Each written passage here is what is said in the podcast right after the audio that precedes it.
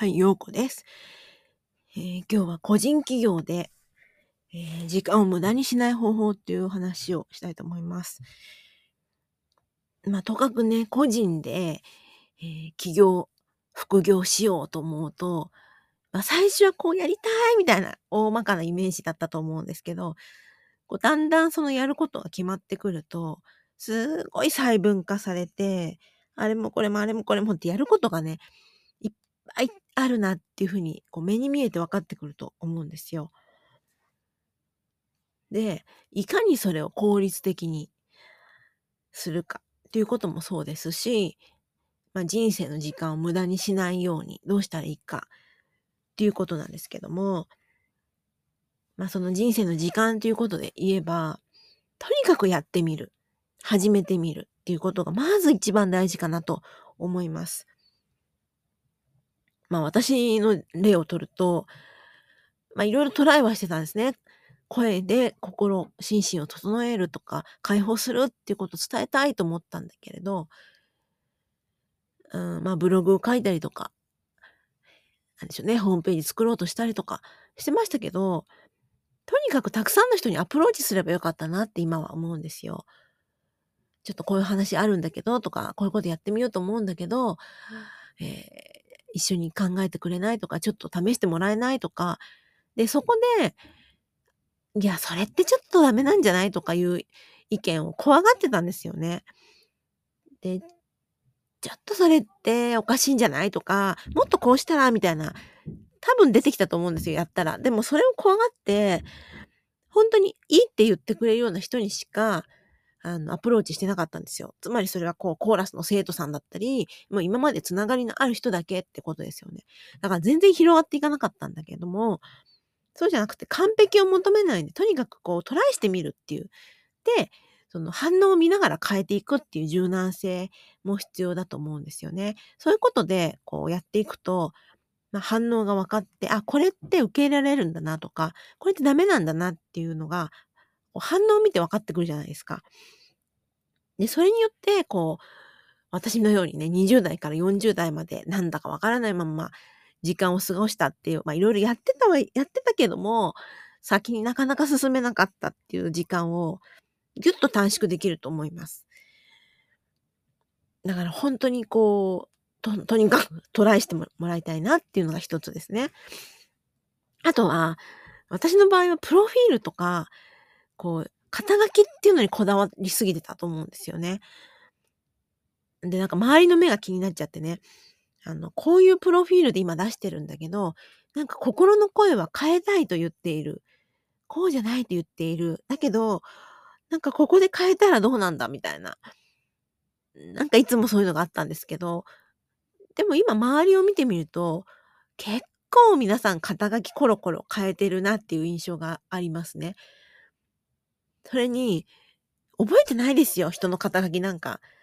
ね、周りはそんなに見てないっていうか、見てても、次の時にもう、あれなんか変わったなぐらいで、そんなに覚えてないっていうのが現実だと思うんですよね。でもそれにこだわって、自分が変えたいのに、変えちゃいけないんじゃないかとか思ってた私は、なんかどんだけこう、狭いとこにいたのかっていうふうに今思うんですよね。もっとアバウトでいいんじゃないっていう感じがして、そういうところでも時間をちょっと、あ無駄にしてしまったなーっていう気がね、しています。うん。そうで、時間を無駄にしないって、だから一つは自分で判断してさっさと決めるっていうこと。そして決めたらやるってことですよね。もう決めたらやるんですよ。最近は教わったのはですね、とにかく、まあ、Google カレンダーとかそういうわかるところにね、バッと予定を入れてしまうと。こうやるんだと決めたらもう日程、時間、何、何時何分まで入れてやりきるんだと、やりきるまで寝ないっていう、それを教わりました。教わったんですよ、わざわざ。もう、それで今やってます。やってるとやっぱりどんどんどんどん加速してます。で、やればやるほど次の課題がまた見えてきて、あ、これもやんなきゃって、またね、ボコボコボコボコ湧いてくるんですよ。そうすると、それをまたスケジュールに落とし込んでいくと。だからもうやりきらないと先が見えないし、やればやるほど先が見えるっていう、そういう循環なんだなって気づきました。まあ、遅、遅ればせながらですね。なので、皆さんにも、まあ、それをやってほしいなって思うんですよ。で、自分の本業があって帰ってきたらもう8時とか、で、あと寝るまで4時間しかないみたいな。中で、いかに疲れた体の中でやるかっていうね、そういう戦いでもあると思うんですけれども、それでもやるか、寝て明日の朝やるか、自分との約束をいかに破らないか。っていう、もう最後はそこですよね。だから、そういうのがどんどんこう積もり積もって、ああ、できなかったな、できなかったな、これでいいか、まあいいかって流れていっちゃうんだから、もうそうならないように、えー、そういう副業する人はね、やることが倍になるってことはもうあらかじめ分かっているわけだから、いかに効率的にやっていくかっていうのがすごい大事だなって思います。で、前はね、あの、スケジュール帳に書いてたんですけど、まあ自分の予定だけじゃなくて子供の予定だったり、なんか実家の予定だったりとか、で、プラス自分の副業の予定だったりとかもいろいろあるわけですよね。でもそうなると Google カレンダーが本当に便利で、もう最近は Google カレンダーばっかりで、だから手帳の方は来年はなんか夢日記にでもしようかなとか思ってるんですけど、もう現実的にこれをやる、これをやる、これをやる、やったやったやったって消していくみたいな、もうリアルにやっていくっていう、もうそれだけですよ。そんな感じがしています。なんかそれをできてなかったんですよね、20代、30代は。なんかぼんやりとこれやりたいなとか、こうノートにね、やるべきことを書いてみてはいたけども、こう細分化できてなかったんだと思うんですよ。まあ、例えばこんなイベントやりたいとか、私の夢はこんなですとかって書いても、じゃあ実際そのためにどうするのか？場所を取って、場所を取るためには抽選に行かなきゃいけない？抽選に行くためにはどこどこにどうしていくとか、まあ細かくやることがあるわけだし、で、うん、将来こうなりたいっつっても、そこまでのステップっていうのまたいっぱいあるわけで、なんかそういうことをね、分かってなかったなって思います。細分化すればするほど自信になります。あ、これ終わった。あ、これ終わったって。そうすると、次これやろう、次これやろうっていうのも、私できるっていうようなこう自信がついてくるんで、あの、決して、これは無理って思わなくなる。一個一個できる、できる、できる、できるの積み重ねなので、大きい目標だけ立てちゃうと、それに負けちゃうんですよね。